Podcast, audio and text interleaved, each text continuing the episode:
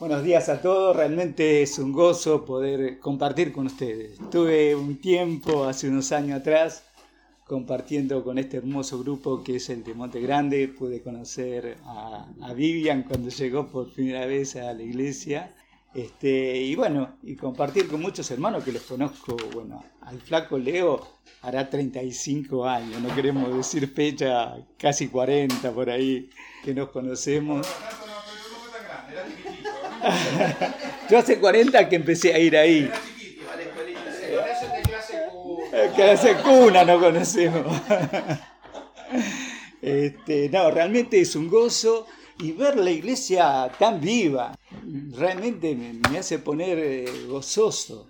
Ver las actividades que están haciendo, la escuela para niños, ir a visitar a los geriátricos, la disposición que tienen este, para servir al Señor. Eh, la alabanza, me habían hablado de Rubén, así que bueno, que Dios te bendiga eh, con el tema de la alabanza y que lo siga bendiciendo.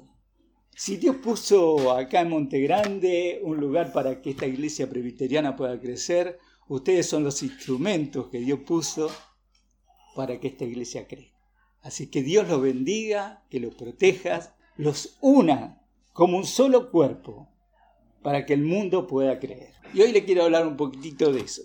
Pero antes quería empezar con esa canción que cantamos, cuán grande es nuestro Dios. ¿Nos imaginamos cuán grande es Dios? ¿Tenemos idea de cuán grande es Dios?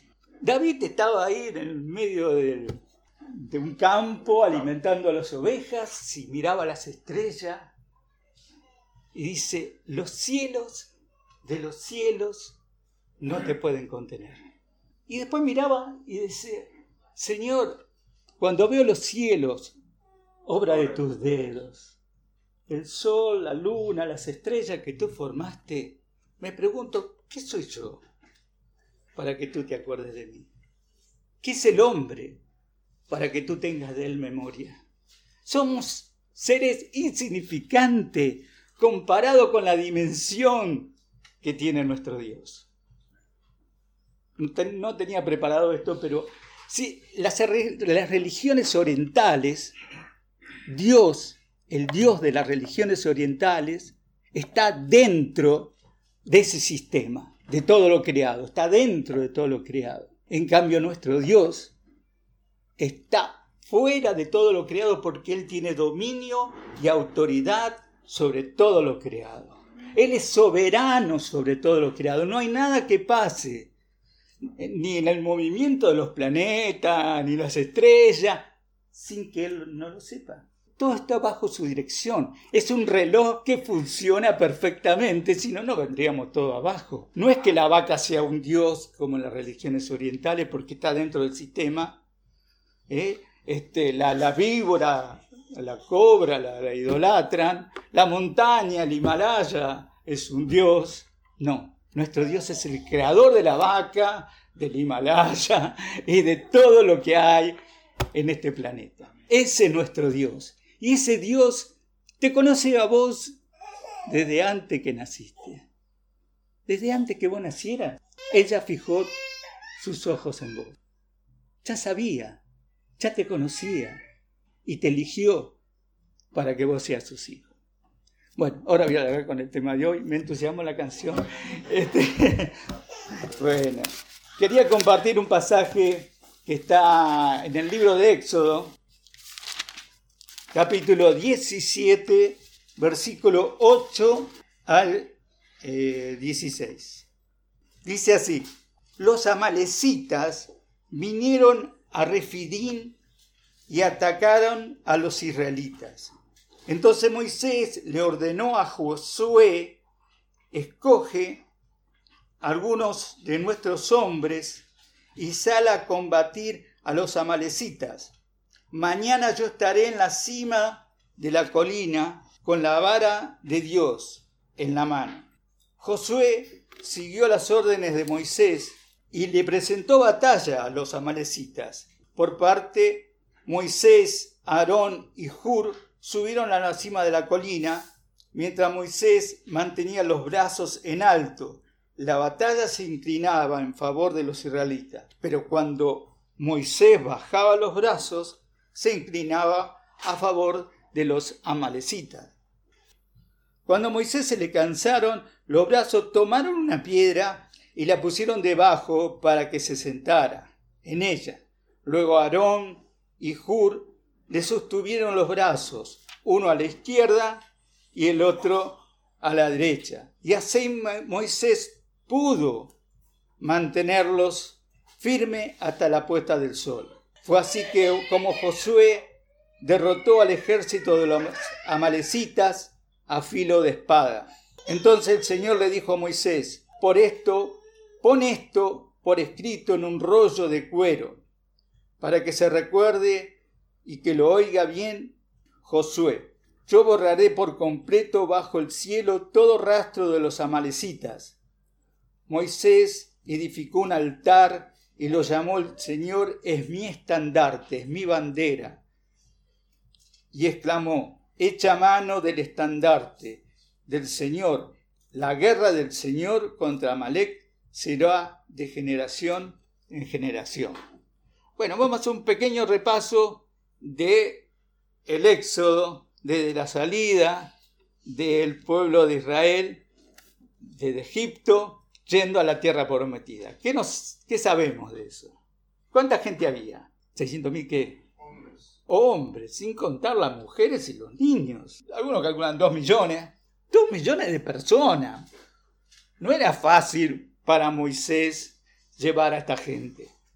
Cruzaron el Mar Rojo eh, con la vara, abrieron las aguas del Mar Rojo y pudieron cruzar el Mar Rojo. ¿Y qué pasó cuando empezaron a caminar por el desierto? Tenían hambre, tenían sed, tenían calor. ¿Y qué más hacían? Extrañaban, se quejaban de todo. Se quejaban de todo. Querían volver a Egipto donde Querían- comían. Ahí está. Querían, pedían, no tenemos agua, no estamos muriendo de sed. Bueno, Dios le da agua.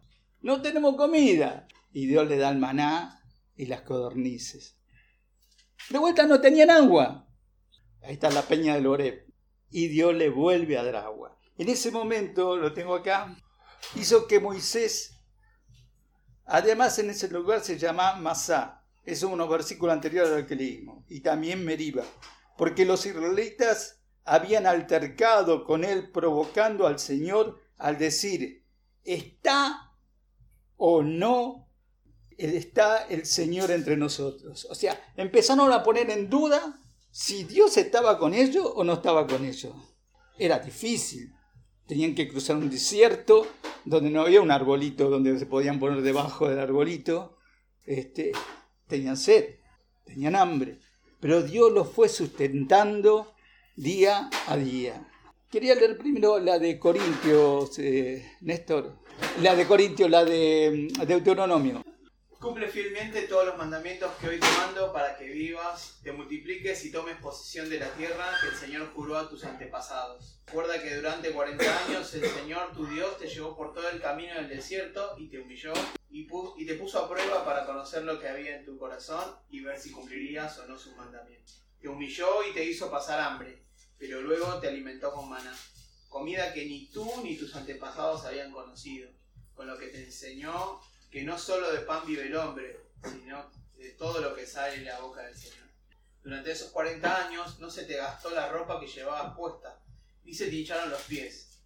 Reconoce en tu corazón que así como un padre disciplina a su hijo, también el Señor tu Dios te disciplina a ti. Cumple los mandamientos del Señor tu Dios, témelo y sigue sus caminos, porque el Señor tu Dios te conduce a una tierra buena, tierra de arroyos y de fuentes de agua con manantiales que fluyen en los valles y en las colinas, tierra de trigo y de cebada, de viñas, higueras y granados, de miel y de olivares, tierra donde no escaseará el pan y donde nada te faltará, tierra rocas son de hierro y de cuyas colinas sacarás cobre.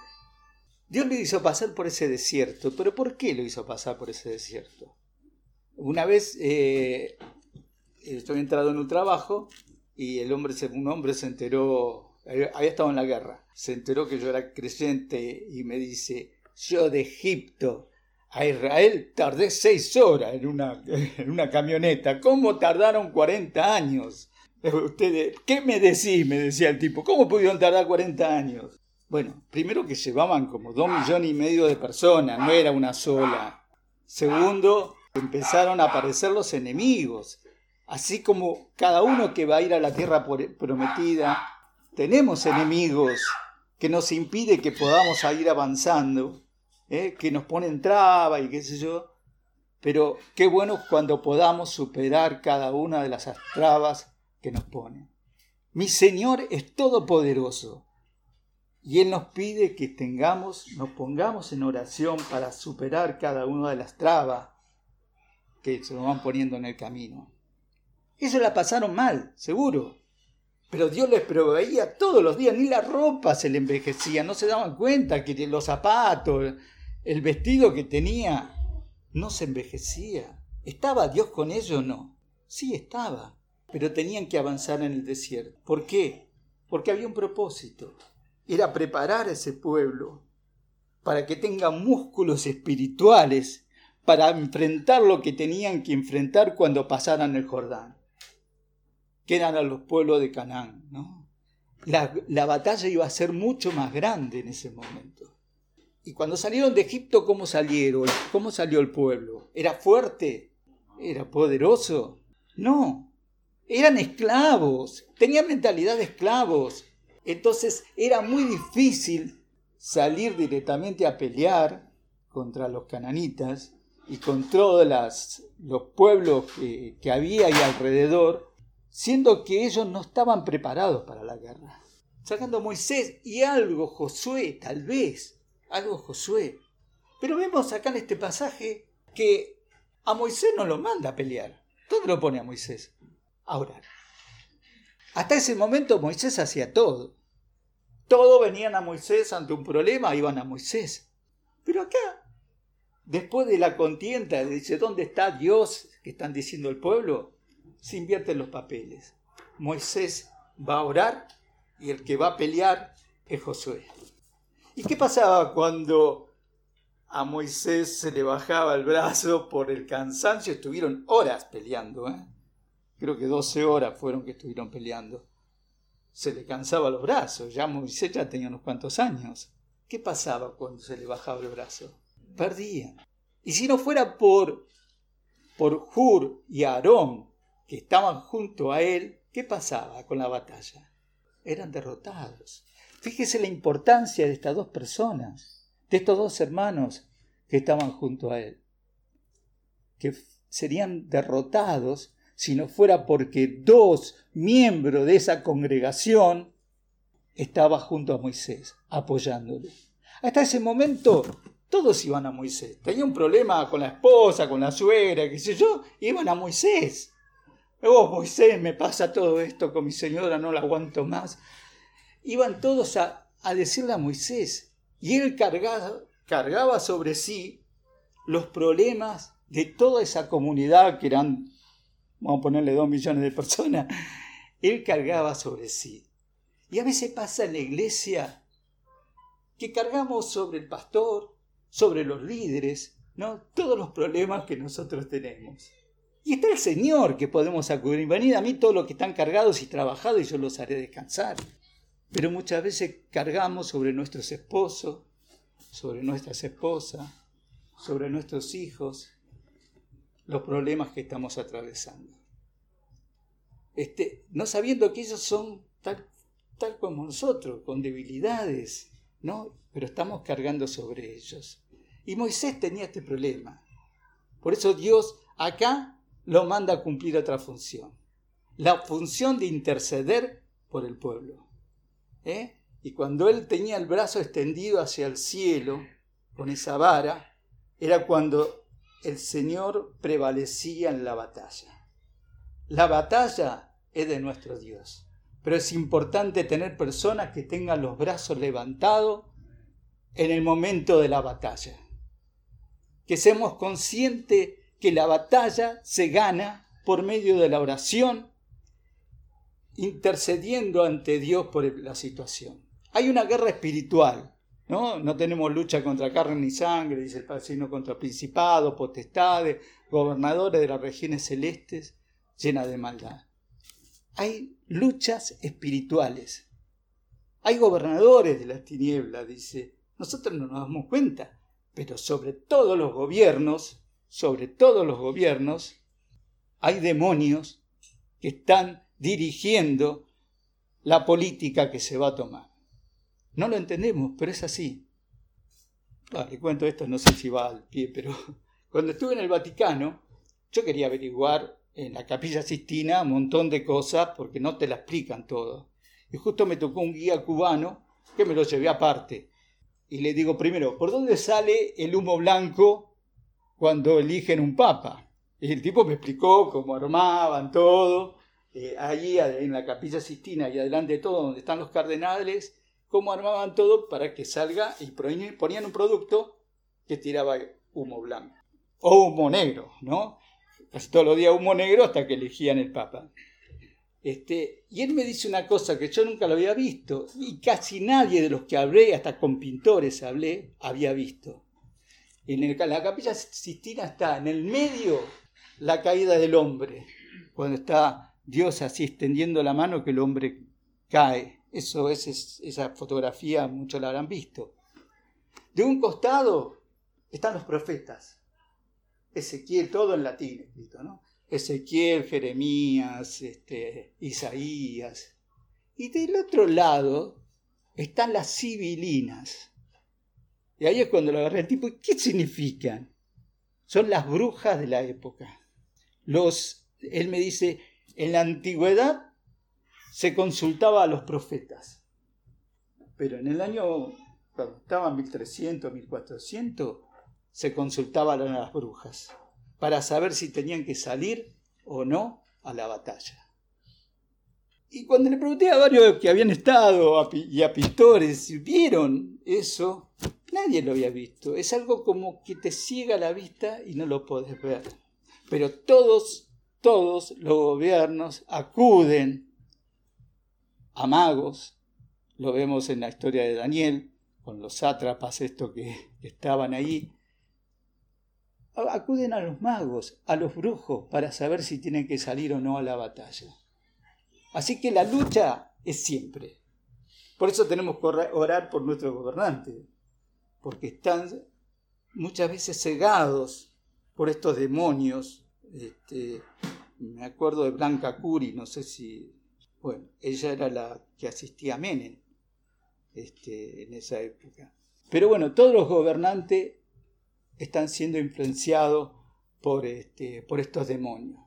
¿Qué pasaba con Josué? ¿Qué pasó con Josué? Josué llevó la batalla, ¿no? Llevó la batalla hasta vencerlo y le dice, escribe todo esto. Yo creo, como en ese momento no había, no había dónde escribir, que esto fue mucho, mucho después, si alguno me dice, no, no pudo haber sido en esa época, porque en esa época escribieron en las piedras como las tablas de la ley. No había cuero, porque acá dice escribe en un cuero. Pero eso habrán transmitido de boca en boca lo que había acontecido y luego se habrá curtido un cuero y habrán escrito un cuero esta historia que se habrá pasado de boca en boca, ¿no?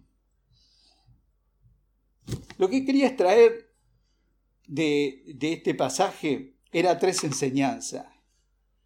Primero que Moisés no dirigió la batalla, porque Dios no quiere que una sola persona haga todo. Y recién un poco vimos que no dejemos a nuestros pastores, a nuestros líderes, que lleven adelante todo. Son seres humanos, todos somos importantes. Nadie es más importante que el otro. Tenemos que someternos los unos a los otros, pero siempre viendo al otro como superior a mí mismo. Tenemos que considerar que el otro puede tener palabra de Dios, que el otro puede llevar cosas adelante que yo ni le había pensado.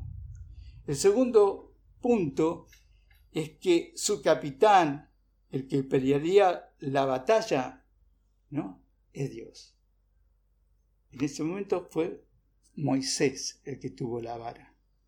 Pero el que peleó la batalla era Dios. Cuando tenían apuntando esa vara hacia el cielo, era Dios el que sostenía la batalla. Este, bueno, y lee el pasaje de, de, de Hebreos, cómo Jesús intercede. Así como en esa batalla se estaba intercediendo ante Dios, ¿no? Acá Jesucristo, que puede salvar por, por completo a los que por medio de Él se acercan a Dios, ya que vive para siempre para interceder por cada uno de nosotros. Jesucristo intercede por nosotros, ¿no? En todo tiempo y en todo momento. No sabemos esas cómo son las cosas, pero sí sé que intercede por mí, como intercede por cada uno de nosotros. En otro pasaje en Isaías dice, cuando pases por las aguas, no te anegarán, si estuvieres por los ríos, no, te, no tendrás problema, y si andes por el fuego, no te quemarás. Dios está protegiendo a cada uno de sus hijos. Y por último, eh, quiero hablarles de que debemos trabajar en equipo. Acá, si no hubiera estado Ur y no hubiera estado Aarón al lado de Moisés, la batalla no se hubiera ganado. No lo puede hacer todo uno solo, es importante trabajar en equipo. Una vez se midió a dos caballos. ¿Cuánto tiraba cada uno? Uno tiró 1900 kilos y el otro tiró 1000 kilos, era más debilucho, más joven. Después se lo pusieron a los dos separados y lo hicieron tirar a los dos una carga de 4000 kilos. Y no hubo ningún problema. O sea, dos pudieron tirar 4000 kilos, mientras que cada uno tiró por un total de 2900 kilos. O sea, la importancia cuando todos estamos tirando del carro. Para lograr un objetivo es necesario que todos estemos tirando del carro. Hay un ejemplo muy lindo de, los gansos, ¿no? ¿Ustedes saben por qué los gansos vuelan en B? Para poner, tener más velocidad. Pero aparte es más inteligente que eso todavía, porque adelante va el más fuerte. Y si el más fuerte se cansa, inmediatamente pasa atrás y el que sigue en fortaleza va a la punta. Entonces están permanentemente rotando posiciones. Perfecto, así es. ¿Sabes que el aleteo del primero ayuda al segundo y el segundo al tercero y así toda la línea? ¿Sabe qué, qué esfuerzo se ahorra cada uno de los que están atrás? El 71%. Los biólogos calcularon. Ah, también las, las este, eh, las golondrinas. Eh, eh, el otro día estuve leyendo las golondrinas, cómo ellos acompañan el movimiento. ¿Saben por qué hacen un sonido? Los gansos, cuando están, porque vienen de norte a sur, van pasando, ¿viste? ¿Por qué hacen un sonido? Como los remeros, para animarse. Perfecto. Se, unos estudios, unos biólogos vieron que ese sonido era un aliento de los que están atrás hacia los que están adelante. Lo están alentando. Vamos, vamos, vamos. Si no, no llegamos a la meta. Es importante el aliento del uno con el otro. A veces está agotado, como decías vos, el que está adelante. Puede ser el pastor, puede ser un líder. Bueno, toma otro su posición, su lugar. Y ese pasa atrás. ¿Sabes qué pasa cuando alguno de los de los gansos están cansados o lo le tiran con algo, lo hieren, qué sé yo, salen dos gansos de la formación para ir a buscarlo. Y si no lo pueden recuperar, se vuelven ellos a la formación. Si lo pueden recuperar, lo esperan y después con bastante tiempo los vuelven a alcanzar. Una vez estaba justo hablando de este tema no tenía nada que ver con una iglesia, era gente de trabajo, le estaba hablando del esfuerzo de cada uno, y sale un anciano, y cuando terminé la, exposición esa, y me dice, en la guerra, los gansos hacían un sonido que ellos sabían que venía un bombardeo, que iban a bombardear el lugar. O sea, alertaban a la población ¿no? de un ataque. Yo no, sé, nunca lo leí, pero este hombre vino, se me acercó y me dijo eso. este, realmente a veces tenemos que aprender de los animales. Bueno, lo que nos ordenó Jesús en su oración, en el capítulo 17 de Juan, ¿qué les dijo? Que sean uno para que el mundo crea. Todos debemos ser uno. Todos tenemos que buscar de ser uno para que el mundo crea. No tiene que haber divisiones, no tiene que haber envidia, no tiene que haber celos, ¿eh? no creerse superior al otro. Todos estamos para servir. Todos somos hijos del Dios Altísimo. Y así como Jesús se despojó a sí mismo, como cantábamos, se despojó de toda su deidad y se hizo semejante a nosotros, ¿no? Tomando forma de hombre, si él, siendo Dios, se despojó de toda su deidad, ¿quién soy yo por creerme superior a mi hermano? Tenemos que entender, y yo veo que ustedes lo están manejando muy bien todo esto, porque los veo y me anima verlos cómo están trabajando que todos tenemos que tirar al carro. Es importante que, no dejemos de congregarnos, no dejemos de, colaborar, porque todos vamos a ser bendecidos. Vamos a ser y en, nuestro hogar también pasa lo mismo. No tirarle todo a nuestra esposa o esposo, ¿eh? todas las tareas. Si colaboramos los unos con los otros, va a ser mucho más fácil sobrellevar esa tarea. Pero sé que Dios pelea por nosotros, ¿no? Sé que Dios está con nosotros. Sé que Dios está con ustedes. Lo veo y realmente me maravilla que pasaron momentos difíciles y cómo pudieron sobrellevarlo. Este, me pone muy contento. Realmente, este, Iglesia de, de Temple los tiene presente siempre en el consistorio. Estamos siempre orando por ustedes, pero no me imaginaba realmente que verlo tan viva esta iglesia. Así que bueno, que Dios los bendiga, que Dios los proteja, que puedan ser uno cada vez más fuerte en la convicción de que nuestro Dios ya salió victorioso. Dios, nuestro Dios ya venció. Una vez leía sobre la guerra de las Malvinas, cuando los ingleses bajaron o desembarcaron en Ganso Verde, se llamaba el lugar, desembarcaron, ya la batalla ya estaba ganada. Todavía faltaba tomar Puerto Argentino, pero ya la batalla ya estaba ganada cuando desembarcó. Y así Jesucristo, cuando desembarcó aquí en nuestro planeta, tomando forma de hombre, y fue a la cruz y venció a Satanás, ya la batalla ya está ganada. Falta nada más que ese tiempo que pase hasta que Él venga a implantar su reino sobre la tierra.